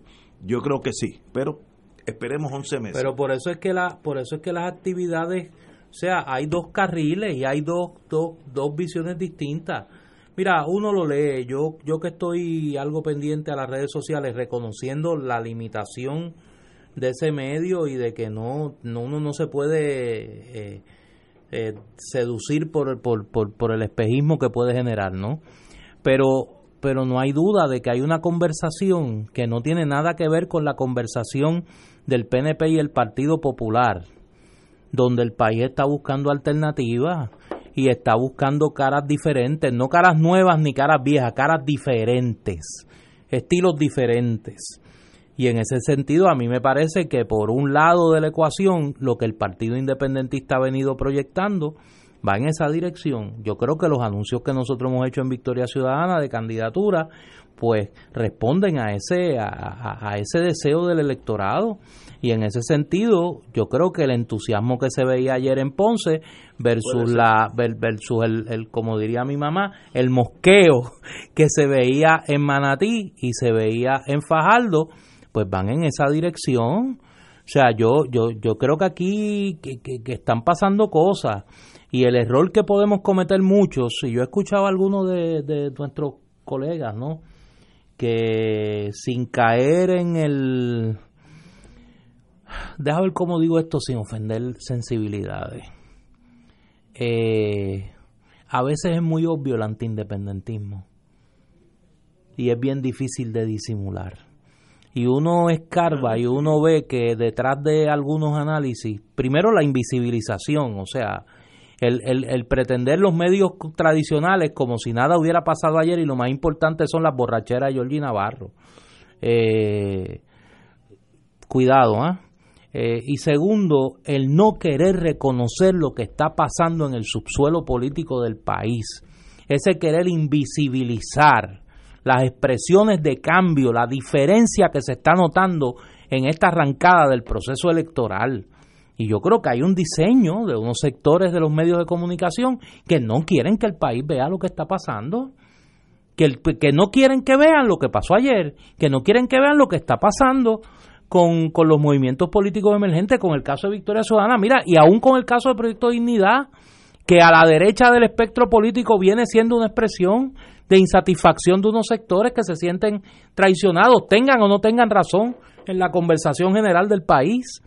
Y yo creo que vamos a tener que estar muy atentos los que, los, los que les toque el análisis del proceso electoral, de que cuidado, de que no pretendamos tener la conversación de siempre cuando lo que está pasando es diferente a lo que ha pasado en, el, en los últimos años, los últimos ciclos electorales. Y me parece que aquí hay mucho de eso.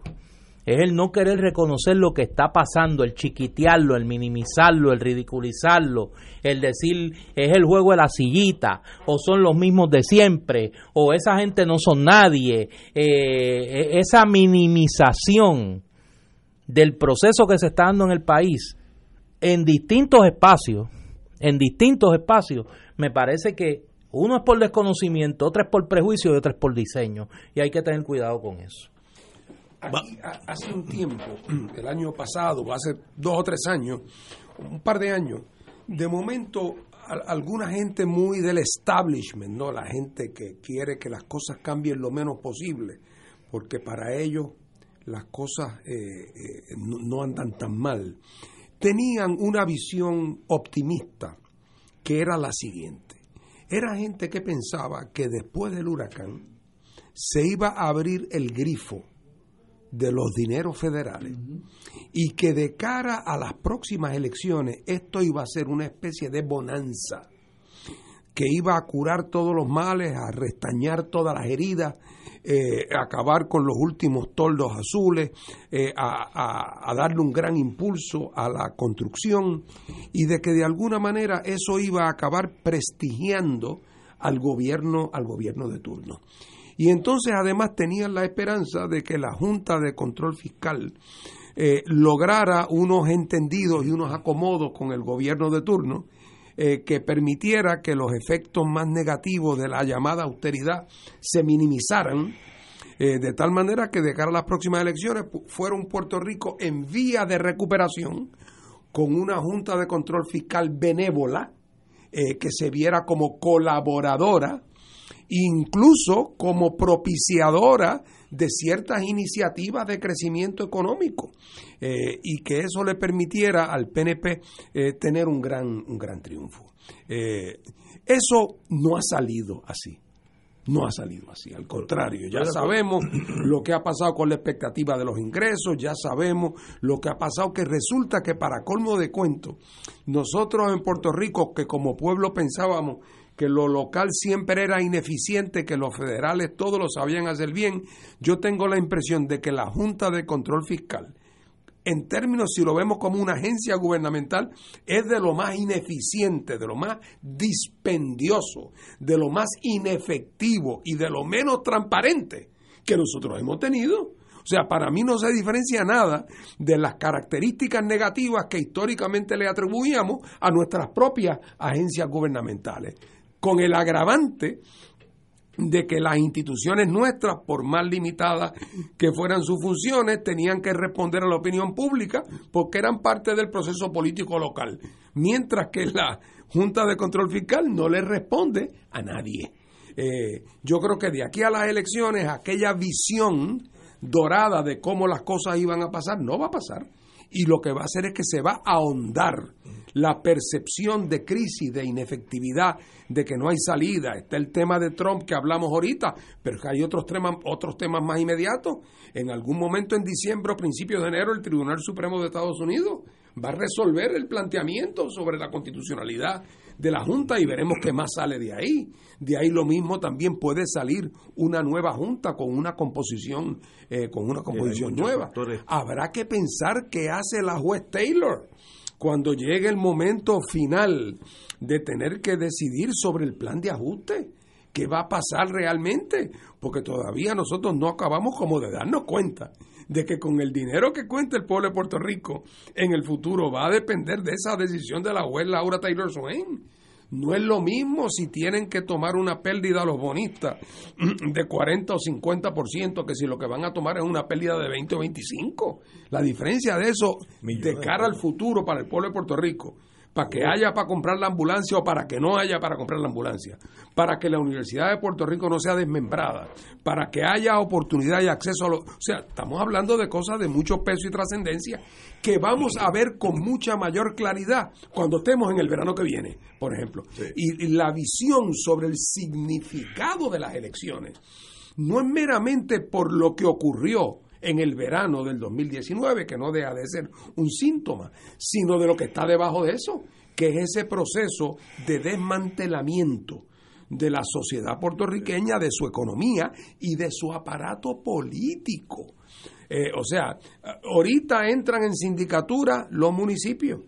Cada vez hay más agencias que van a entrar en sindicaturas federales. Ya educación está a punto de entrar, de, porque ya dijeron los federales, no le mandamos más dinero a menos que sea a través de un ente, de un tercero independiente. Esos son nombres para un síndico.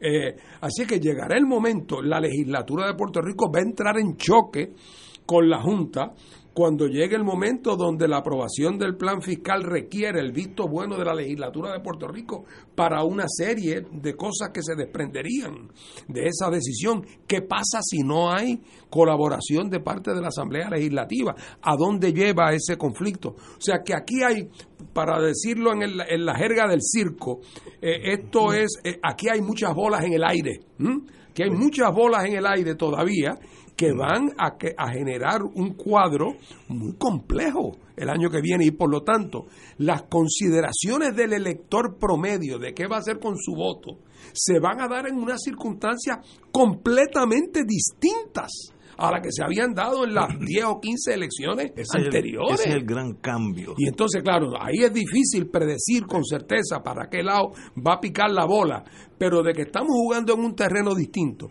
y de que la bola puede picar para sitios insospechados, lo mismo no, no pica, pero puede picar para lugares insospechados. Eh, y eso otra vez, todavía sin hablar y meter en, la, en, el, en el cóctel la posibilidad de una iniciativa directa o indirecta del gobierno de los Estados Unidos, que Dios sabe que las circunstancias están más que maduras para eso. Estoy totalmente de acuerdo. Vamos a una pausa, amigo. Fuego Cruzado está contigo en todo Puerto Rico.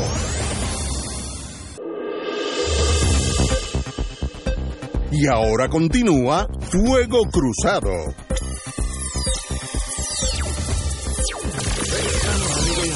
A. Compañero. Sí, es que tenemos la visita de un querido, de un querido amigo y colega, el profesor José Orlando Suet, doctor José Orlando Suet, que viene a hablarnos de un libro que recién se publica y que es de esos libros que yo entiendo que van a cambiar la manera de mirar un periodo de nuestra historia política que es la década de los 50 a la década de la modernización económica y política de Puerto Rico y el, proyecto que implicó las decisiones que se tomaron a partir de, del final de la Segunda Guerra Mundial, timoneadas, dirigidas en Puerto Rico por el Partido Popular Democrático.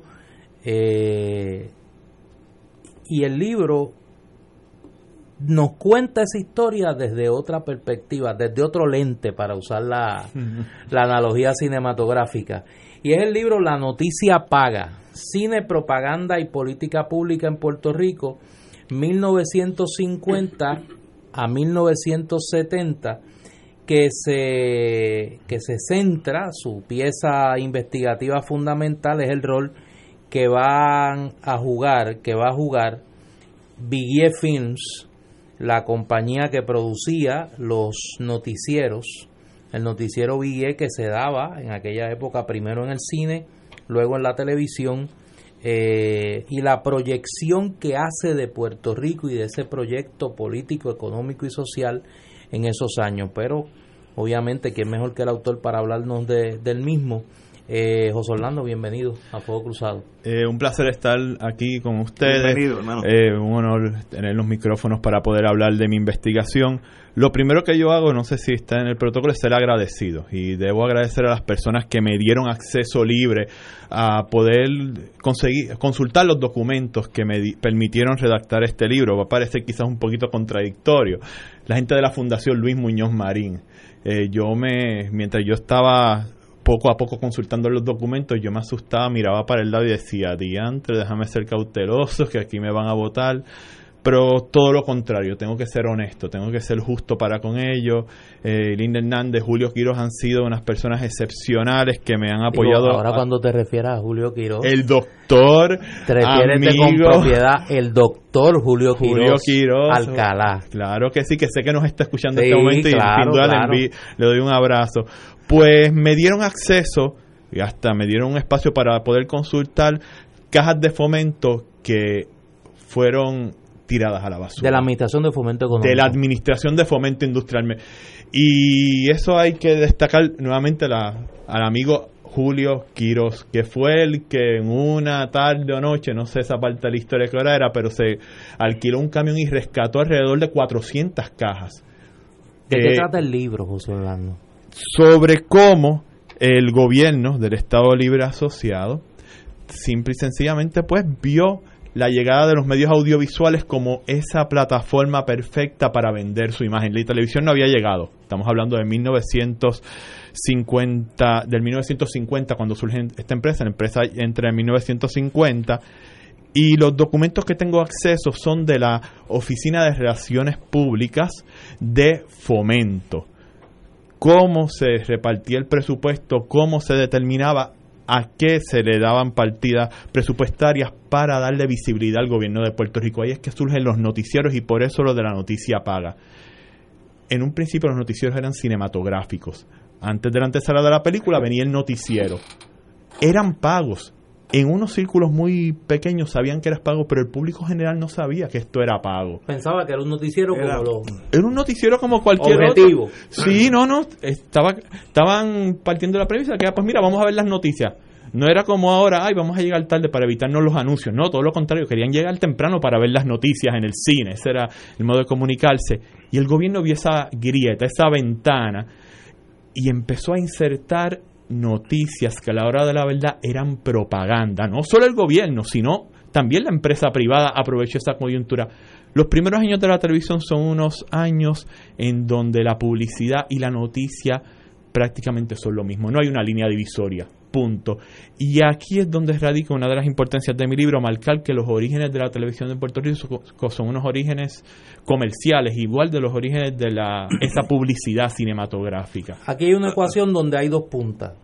Por un lado, el gobierno de Puerto Rico, fomento económico, la figura de, obviamente, Luis Muñoz Marín, Teodoro Moscoso, y al otro lado de la ecuación, un empresario, cinematógrafo, Juan Viguier que además está decir que yo quedé encantado con la figura de Juan Viguier, era un comerciante de primer ¿Quién orden. era Juan Viguier? Juan Viguier es el hijo de Juan Viguier Cajas. Me imagino que escucharon recientemente que se rescató Romance Tropical. Esa la hizo su papá en el año 1934. la primera película. La primera película con audio, sonora puertorriqueña, largometraje. El hijo sigue esas eh, raíces de cinematográficas, pero él viene con una formación militar. Él hacía los noticieros del ejército junto con una figura que pocos, algunos le va a extrañar, Osiris Delgado, el pintor, insigne pintor puertorriqueño. Y él, a través de su socio, le hace un acercamiento a Teodoro Moscoso y Teodoro Moscoso, esa documentación fue parte de la documentación que rescata y dice, yo quiero ese noticiero. Yo necesito ese noticiero. Los primeros noticieros puertorriqueños que se hacen son pagos desde fomento, documentando pues la gran apertura de la fábrica, que era noticia pero con un matiz de resaltar unas figuras. Estamos hablando de editorialización, no solo de la voz del texto, sino de la imagen también. Y ahí es que surge esa relación. Esos orígenes de, esos noticieros están estrechamente atados a fomento, que gracias a esos documentos puedo usar esa, esa máxima que dice follow the money, es el banco gubernamental de fomento, pues puedo trazar esos contratos que se hacían y las expectativas que se tenía, el, eh, el beneficio que se esperaba obtener de esos noticieros. Obviamente aquí hay unos personajes que uno pensaría son secundarios, ¿no? Hmm. Pero que tienen una gran importancia y es ese ese puente entre la entre Biggie Films y el y la Administración de Fomento Económico, el gobierno de Puerto Rico que van creando toda una narrativa, diríamos ahora con la el lenguaje de la, de la ciencia política actual, o toda una narrativa del proyecto político del Partido Popular y del gobierno de mm. Puerto Rico. Y tú mencionas unos personajes que obviamente pues son bastante extraños verlos en este contexto. Uno de ellos la figura de Salvador Tío. Sí. Eh, en ese mismo contexto político estamos hablando de 1950, la revuelta nacionalista. Villiers sale a relucir por el gran trabajo que hizo con un reportaje que voy a compartir próximamente con tío, te lo prometí, sobre la revuelta nacionalista. Teodoro Moscoso le delega a Salvador Tío hazte cargo de esto. Salvador Tío era el director de Relaciones Públicas de Fomento. Y durante los próximos 3, 4 años está mano a mano, codo a codo, respaldando a Villiers desde su posición de director de Relaciones Públicas de Fomento. A tal punto de que pide un préstamo Villiers esto se recoge en los documentos que estoy destacando aquí y no se lo quieren dar. Hay unos debates, surge la DIVETCO. ¿Para qué yo necesito a Big si surge la, división, de educación, a la división de educación a la comunidad? Y ahí es que entran esos personajes como Heriberto Alonso también que abogan a favor de la empresa. Hay un documento. Pero igual que en otros en otras instancias de ese proyecto del Partido Popular, eh, hay dos instrumentos que tienen una connotación ideológica distinta. La división de educación a la comunidad, que va por un lado, con un énfasis quizá más, para ponerlo en el, en el contexto de ese debate, más, más, más educativo y más cercano a la raíz socialista del Partido Popular. Claro. Y los noticieros de Vigué, pagos por fomento, que iban llevando otra narrativa más cercana al cambio que se va a dar en la década de los 40. Viguier resultó ser una especie de precursor de la alianza público-privada. Sí, no, definitivamente. No, ahí hay muchos precedentes que luego vamos a ver en el, en el desarrollo del país. Mm. Pero me, me, eso me está curioso. Y este como, en, aunque no, no he tenido el, el placer de leer este libro, pero ahí como como dijo el profesor, se mezcla la noticia y la propaganda. Hay unos aquí hay unos documentales. documentales. Puerto Rico elimina el arrabal hmm. como noticia. Obras son caminos, noticia. El agua nuestra de cada día, noticia. La, universidad llega al campo, noticia. Escuela de medicina, noticia. Estado Libre Asociado, sexto aniversario como noticia. Forjando líderes, noticia. Que florezca la zafra, todo eso tenía un, un, enfoque político que se colaba como noticia. Pues prácticamente el 75% hay dos que, que, tengo que ser honesto, por ejemplo el de la Escuela de Ciencias Médicas, pues anunciando que existe una nueva Escuela de Ciencias Médicas, pero por ejemplo, Puerto Rico Eliminar a Rabar es un documental de Villiers Padre pero sumamente desacertado. Lo he hablado con muchas personas en donde no tengo problema en decir que se criminaliza la pobreza. Se habla de esos antros de perdición, de ese arrabal. Pero es que en aquel momento todo el discurso era de criminalización del arrabal. Y el arrabal era el, espacio que había que eliminar. Y la solución era el caserío, que esa es la segunda parte. El caserío glorioso en donde presentan que hasta se va a, sembrar lechuga frente a la casa y a cultivar y, y vender una imagen que obviamente no terminó siendo la que era. ¿Y cómo eso evoluciona después? Porque estamos en el año 50, esa década. ¿Cómo va evolucionando donde se empiezan a separar la propaganda de, las noticias clásicas pues como, como, tenemos hoy. Pues mira, hay una evolución que es importante, que es la llegada de la televisión. Y ante eso pasa algo bien importante. Villiers, en su deseo de conseguir los préstamos, y pues todas las presiones que tuvo que enfrentar y la ayuda que recibió, pues finalmente logra conseguir ese préstamo, ayudado por personas como Heriberto Alonso, como Salvador Tío. Cuando se consigue eso, gracias a la ayuda de esas personas, Salvador Tío renuncia como director de Relaciones Públicas de Fomento y pasa a ser director de Relaciones Públicas de Villiers. Y así como así empieza a ser el encargado de escribir los guiones, de, de, de encargarse del noticiero y pues posibilitar que se hagan esos contratos con fomento. El edificio que se demolió en días recientes del Conservatorio de Música al lado del CIPEL, eso era Villiers Films ese edificio, el mismo Vigues agradece en cámara, en entrevista, cómo eh, Salvador Tío fue el que ayudó a conseguir ese edificio y desde ahí fue donde se produjo el noticiero Vigués y muchos otros espacios. Que había sido un edificio de fomento. Que era un edificio de fomento qué estresa fue los logros que obtuvo. Sobre esa transición que tú hablas, hay un detalle bien importante. Cuando llega a la televisión, Villiers produce el noticiero del Canal 4 por los primeros tres años y sirve como fuente para proveerle a todos los canales, incluido a Telemundo, material audiovisual. Estamos hablando de una empresa que hizo un contrato con el gobierno en, en donde en la propuesta de fondos escribe una, un segmento que voy a leer ahora, que sale en el libro, y esto es una cita directa de la propuesta de fondos. Es mayor el efecto de la noticia y de la propaganda cuando la agencia o vehículo que la produce y exhibe no es una que pueda ser señalada como criatura del gobierno mismo. Tal es y seguirá siendo el caso de Ville Films en cooperación estrecha con el gobierno insular y sus agencias. Y a cambio de eso, los ejecutivos de Villiers cobraban mucho más de lo que podían haber cobrado si hubieran sido empleados del gobierno en un taller de producción haciendo esto. Y por lo tanto había que cantar las loas. El, en ese mundo, acuérdate, ahorita ustedes hablaron como eh, de Salvador Tío se va de primero de fomento y, se va entonces a hacer el mismo trabajo, un trabajo similar a Vigué. Pero es que no nos olvidemos que Teodoro Moscoso acabó de presidente de la Corco y Rafael Picó acabó en la Junta de Directores del Banco Popular. O sea que ese, en algún sentido, ese ciclo que, que comenzó eh, con Togwell, cuando todavía el énfasis era cómo entonces fue todo cambiando, el modelo fue cambiando, y, y tanto cambió que acabó Salvador en Viguer, un empresario, eh, eh, Teodoro en la, en la Corco y Rafael Picó en el Banco Popular.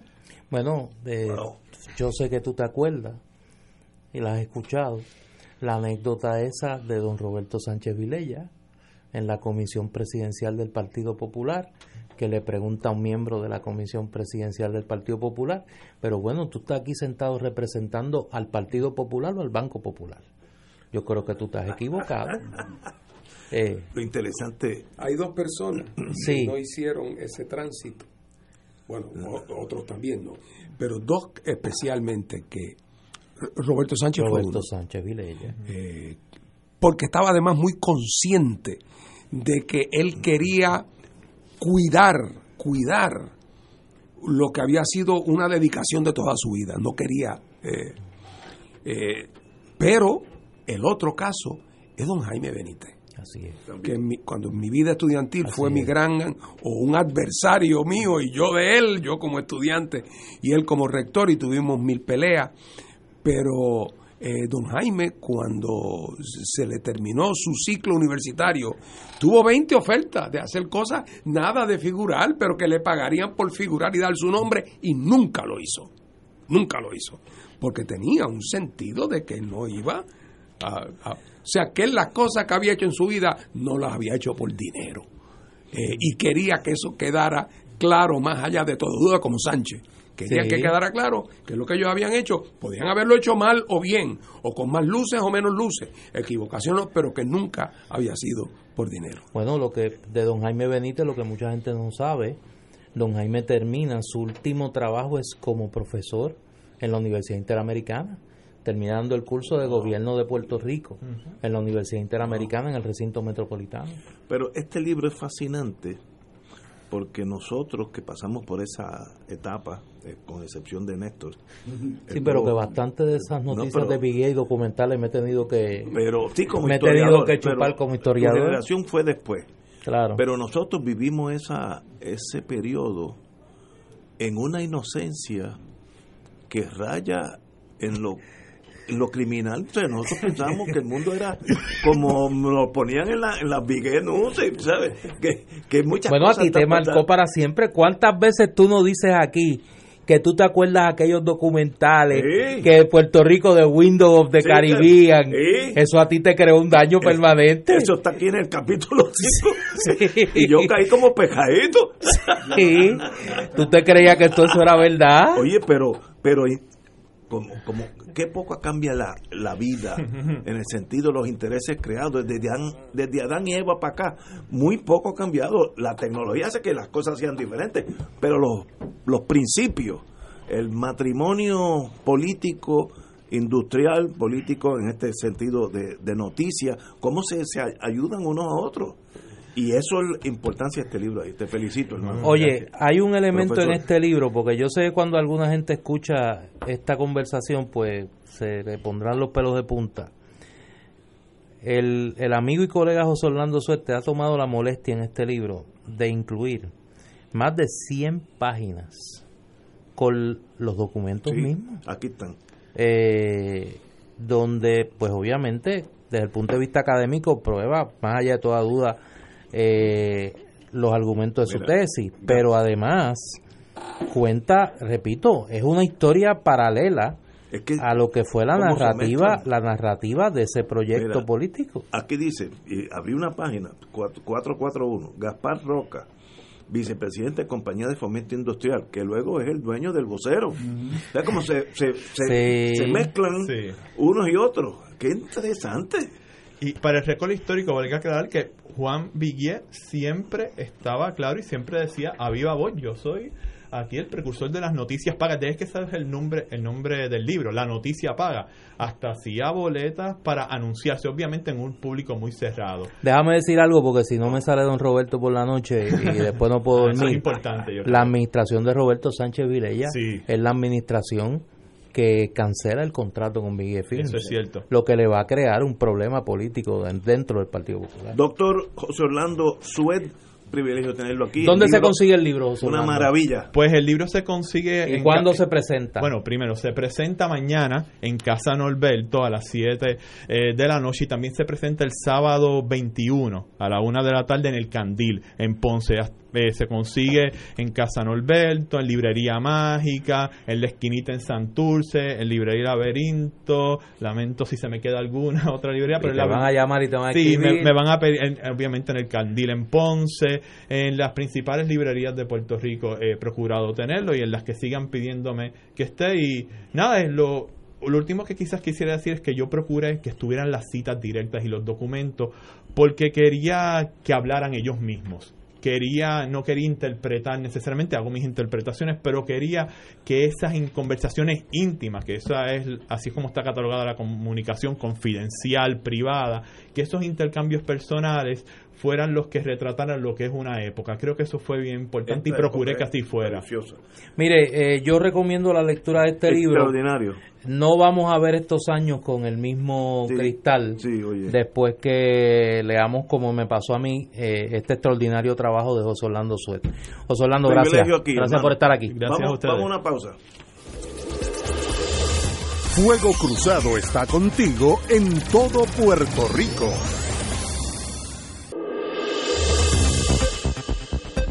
Y ahora continúa Fuego Cruzado.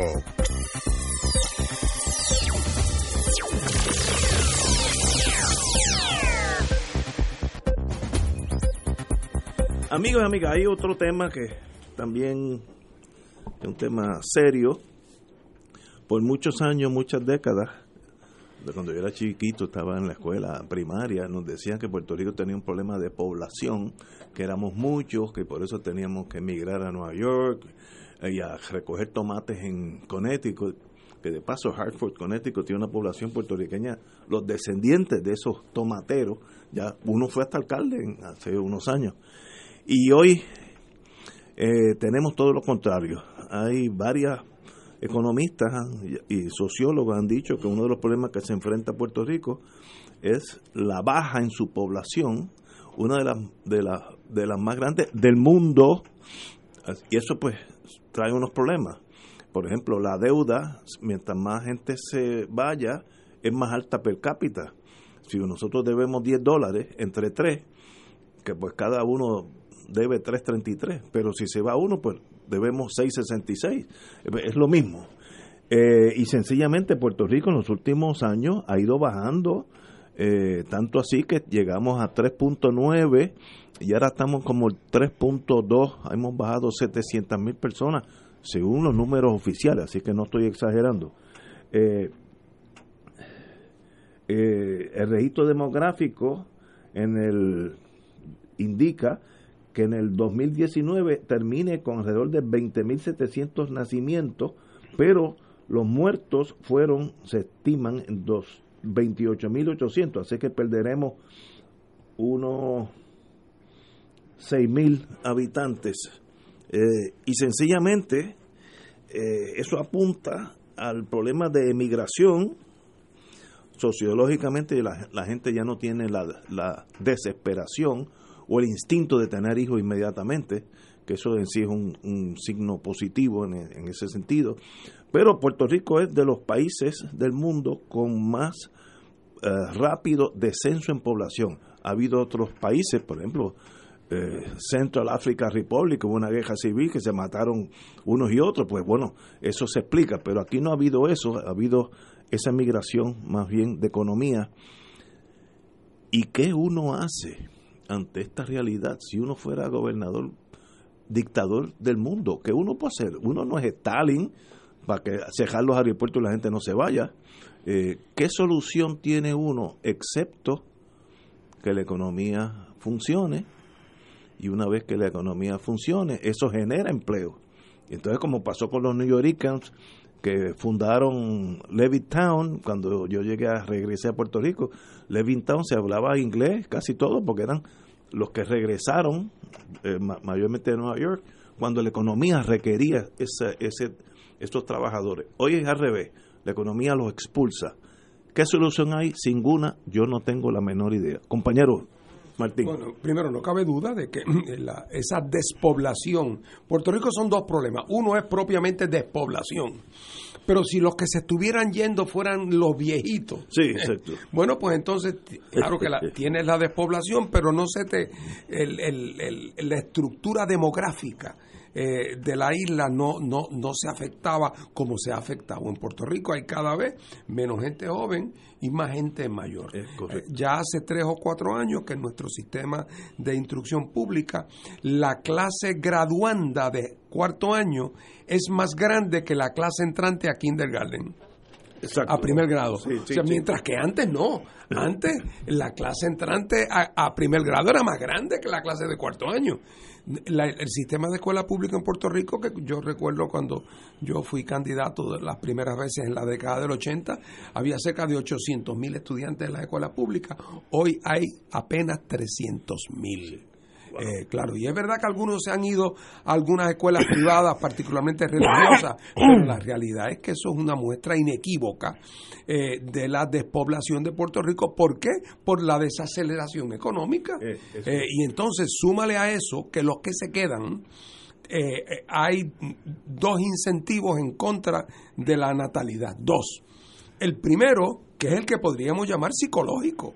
Si tú ves que no hay futuro, si tú ves que las cosas están malas, tú, aunque no lo pienses racionalmente, tu instinto de tener familia se aguanta. ¿Tener familia para qué? ¿Tener hijos para qué? Para que se tengan que ir. Eh, o si pensaba tener dos, pues no tengo nada más que uno. Y lo otro es que el desarrollo institucional en Puerto Rico no es uno que promueve la natalidad. Si es que se diera, bueno, mira, y una persona que da a luz después no va a tener ninguna dificultad encontrando un cuido eh, para su niño eh, a, a, niveles subsidiados por el Estado para que esa para que la madre pueda seguir siendo parte de la fuerza trabajadora y no tenga que dejar de trabajar.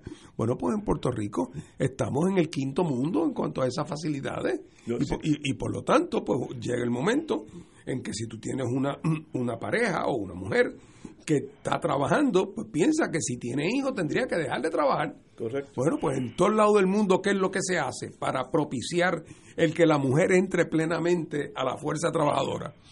Pues lo que se hace es que se promueven programas de cuido y de estímulo eh, donde a la larga la economía lo que le beneficia es que esta persona esté disponible. Una de las razones por las cuales el tamaño de nuestra, eh, eh, de nuestra tasa de participación laboral es tan baja es porque tener hijos en Puerto Rico supone casi una imposibilidad de la persona poder seguir en la fuerza de trabajo o tiene que esperar para incorporarse hasta que los nenes ya estén demasiado grandes y entonces haya perdido unos años productivos. Eh, así es que esto, el, e, este cuadro demográfico, que es como se le llama, ¿verdad?, a la estructura de edades en una sociedad y la emigración, son el, retrato eh, que no se puede esconder del fracaso del experimento económico, político y social de Puerto Rico. Eh, y por lo tanto, la pregunta es la que tú siempre haces, Ignacio. Bueno, ¿y ahora qué hacer? Bueno, pues para mí la contestación no es que sea sencilla, es muy compleja, pero ¿por dónde empieza? Tiene que ser por la recuperación del país de su del control sobre su propio destino, es decir, la, no la mera recuperación, la ampliación de sus poderes plenos, el fijarse una política de desarrollo eh, económico, el tomar control de su vida, bueno, lo, lo, lo que hacen los alcohólicos, se tienen que levantar tienen que decidir que van a dejar aquellas cosas que los han llevado a la mala vida y tienen que dedicarse a la producción y a estimularla. Nosotros vamos como en una deriva, estamos como en una deriva. Eso te iba a decir, yo no eh, veo ese plan maestro. Y, es más, Ignacio, la, la estadidad, que mil veces hemos comentado sobre las dificultades para ser generoso con que se enfrenta, si llegara mañana la estadidad, pues nada, alguien se equivocó, nos colamos no había nadie en la puerta y Puerto Rico se coló. Muy bien. Pues vamos a estar como están los condados más pobres de Mississippi. Porque Mississippi es el más pobre de los estados, en promedio. Sí, pero tiene condados. en el delta del Mississippi, que son todavía más pobres. Bueno, pues así estará Puerto Rico. Porque no hay ninguna razón por la cual la estadidad va a promover la industrialización y la internacionalización de la economía de Puerto Rico, como no la ha producido en el delta del Mississippi, porque no hay ninguna razón para que lo haga. Eh, porque la estadidad, es la, la estadidad es la solución de una camisa de un tamaño fijo. Al que le queda perfecto no tiene ningún problema. Pero al que necesitaba una camisa de las mangas más largas o de los pantalones más cortos, ese va a ser siempre, se va a ver como un mamarracho. La solución one size fits all. Y en Estados Unidos además eso se corrige porque la gente del Delta, ¿qué hace? Pues el Delta, la gente se ha ido a trabajar a donde? A Atlanta. y, la y Puerto Rico no puede pensar en que es deseable un estatus cuya consecuencia es mudar a la mitad de los puertorriqueños para que se vayan a buscar trabajo a otro sitio. Al contrario, la solución que debemos estar buscando es aquella que tenga el máximo potencial de poder construir una vida social eh, eh, saludable en Puerto Rico. Señores, tenemos que irnos. Eh, gracias, Fernando. Excelente, siempre tu compañía, como siempre. y sencillamente estos números de la natalidad meten miedo. Antes de irnos, en el 1991 nacieron 66.700 niños.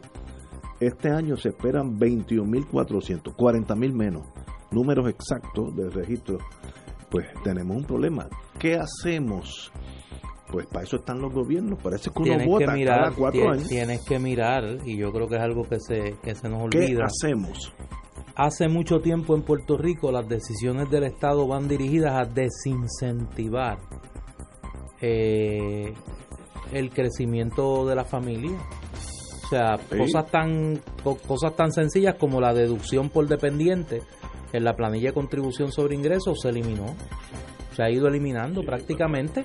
O sea, y yo creo que eso hay que mirarlo. Digo, familia en su concepto eh, más amplio posible, porque ese es uno de los problemas. Todavía miramos la familia esta de eh, Rosa, Pepín, papá, mamá, Mota, Lobo, que nos enseñaban en la escuela elemental, eh, hace tiempo la definición de familia no responde a esos patrones.